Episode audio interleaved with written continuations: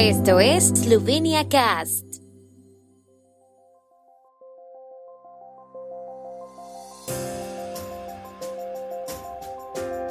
Noticias. Janša discute el proyecto de ley de símbolos nacionales con la Asociación Heráldica Slovénica. Gobierno esloveno aprueba el plan financiero del Instituto del Seguro de Pensiones para 2022. Radio Televisión de Eslovenia pide que se respete la independencia y la autonomía del servicio público. Documental sobre el castillo de Hochberg se estrenó en Postoina.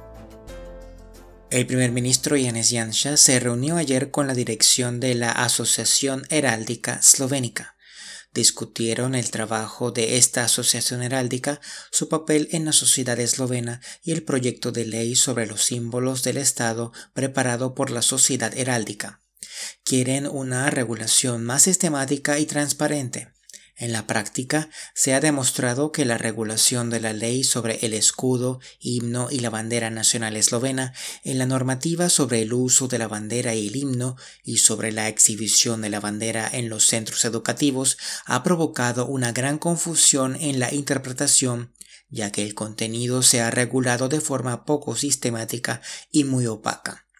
Por ello, consideran que tendría sentido regular todo el ámbito de uso de los símbolos nacionales y en conjunción con otros símbolos en una nueva ley paraguas sin ordenanzas innecesarias.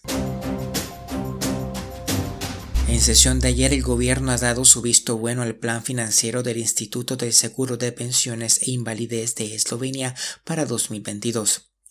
Los ingresos y los gastos del instituto serán un 4.1% más elevados que los estimados para 2021. Los gastos serán más elevados debido principalmente a los mayores gastos previstos en materia de pensiones y compensaciones salariales, se anunció. Para 2022 está previsto un ajuste del 4% de las pensiones y otras prestaciones, incluida la contribución al seguro médico de los beneficiarios a partir de enero. En marzo está previsto un ajuste del 2.5% para 2022 en la prestación de ayuda y asistencia. El plan financiero de 2022 no prevé que se reciban otros recursos del presupuesto del Estado para gastos corrientes como consecuencia de la epidemia de COVID-19. La radiotelevisión de Eslovenia ha declarado en un comunicado de prensa que sigue con preocupación la evolución de varias publicaciones en las que se intensifican los ataques, las amenazas, las presiones directas, así como la difamación y la ridiculización pública de periodistas, redactores y directivos. Por ello, piden que se respete la independencia y la autonomía del servicio público. Añadieron que respetan la libertad de palabra y la libertad de expresión, pero advirtieron que hay límites. También anunciaron que utilizarían todos los medios legales disponibles para proteger a sus empleados. La noche del pasado miércoles 26 de enero de 2022 se estrenó en el Centro Cultural de Postoina un documental sobre la rica historia y la importancia del castillo barroco de Hasberg, también conocido como Hochberg. La perla barroca se encuentra en un triste estado de decadencia desde marzo de 1944, cuando fue incendiada por los partisanos y sufrió más daños por los recientes terremotos en Petrinia, Croacia.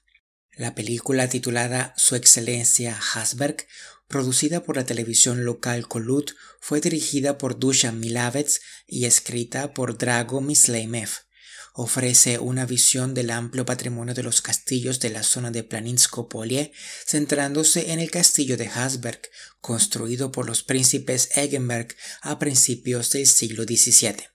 La mansión cambió de propietarios varias veces, siendo los últimos la familia Windischgratz, que la compró a mediados del siglo XIX hasta el final de la Segunda Guerra Mundial y acogió a muchos invitados importantes de la nobleza, incluido el último emperador de los Habsburgo, Carlos I. El tiempo en Eslovenia. El tiempo con información de la ARSO, Agencia de la República de Eslovenia de Medio Ambiente. Hoy estará parcialmente despejado con nubosidad variable, principalmente por la tarde en el este.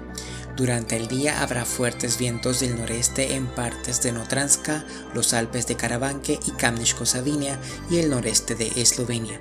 Las temperaturas máximas diurnas oscilarán entre 3 y 10 grados centígrados.